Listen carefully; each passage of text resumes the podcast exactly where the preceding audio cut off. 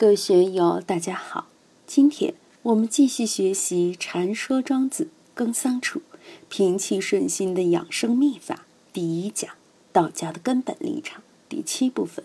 让我们一起来听听冯学成先生的解读：“行之与行亦辟矣，而物或见之也；欲相求而不能相得。”程玄英先生在其书中说：“辟开也。”兼别也，夫忙与不忙，二行孔窍俱开，见与不见，与物虽有鉴别，而盲聋求于闻见，终不可得也。亦由难容求于解物，物有之之。这与佛教的认识极为吻合。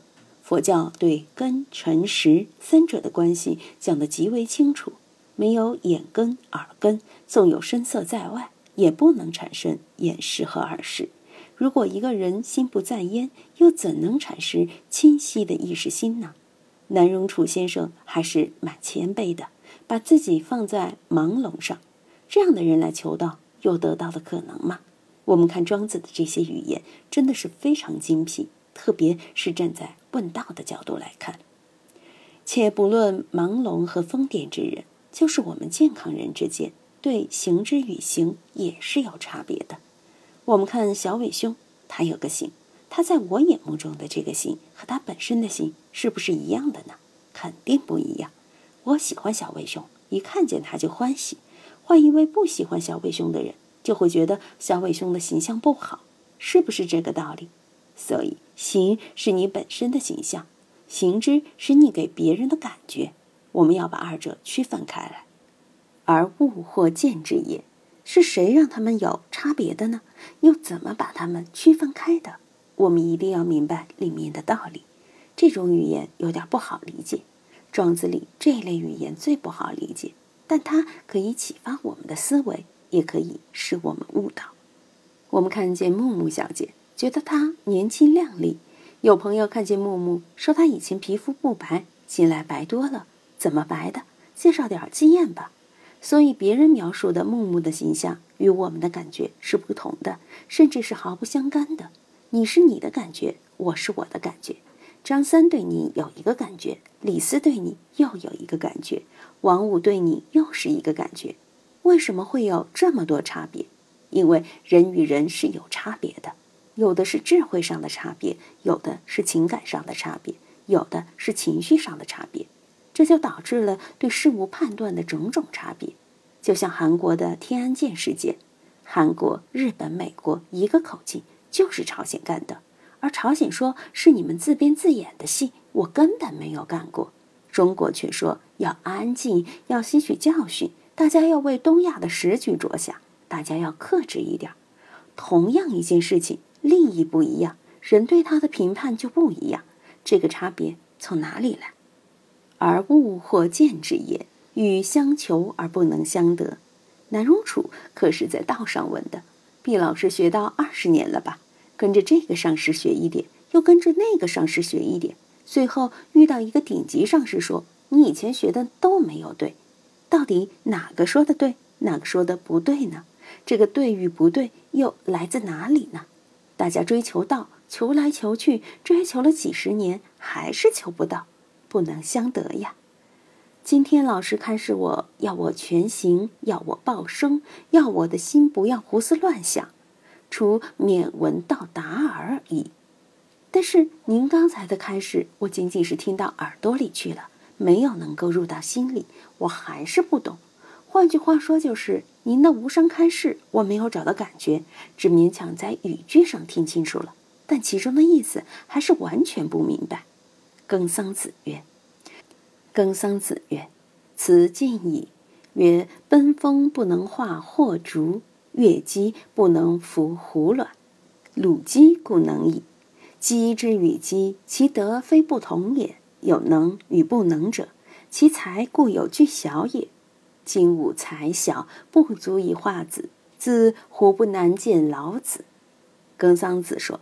我只能说到这个地步，我已尽我所能，把我懂的、能说的全部都说给你听了。奔风不能化祸竹，在动物世界里，我们看见有的寄生蜂，把卵产在一些小毛虫上，蜂的幼虫孵化以后，以毛虫为食，然后结蛹，最后从虫中破蛹飞走。古人误认为小毛虫可以化成蜂，或竹是豆叶苗里长得大青虫，那些小寄生蜂降服不了这个庞然大物，当然就不会把卵寄生在其中了。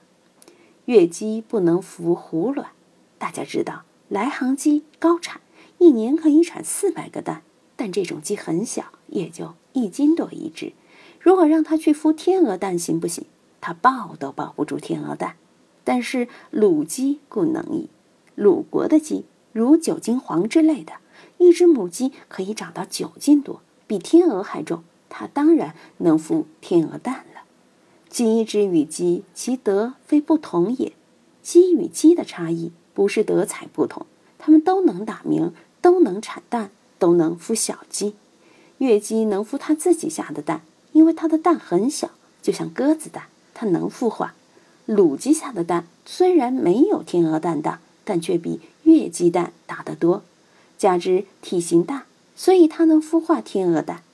所以月鸡与卤鸡不是其德不同，而是能力才干不一样。就像欧洲的赛马很高大，侏儒马却只有一尺多高。犬类也一样，有大狼狗，有藏獒，而吉娃娃就很小。藏区有的寺院。养有可以放在袖子里玩的绣犬，更小，但也是狗。它们的性能和藏獒一模一样，见了主人也要摇尾巴，也要吃肉。但它们的能力才干就不一样了。藏獒可以咬死野狼，小狗却只能给狼当点心。耕桑鼠也很谦虚，他说：“金吾才小，不足以化子。子胡不难见老子？我就像月季一样，不能孵化你这个天鹅蛋。”你最好到我师傅老子那里去，他是鲁鸡，能够孵化你这个天鹅蛋。请注意啊，并不是说耕桑楚不行，不能画它。耕桑楚也是善巧方便，老子有老子的手段，耕桑楚有耕桑楚的手段。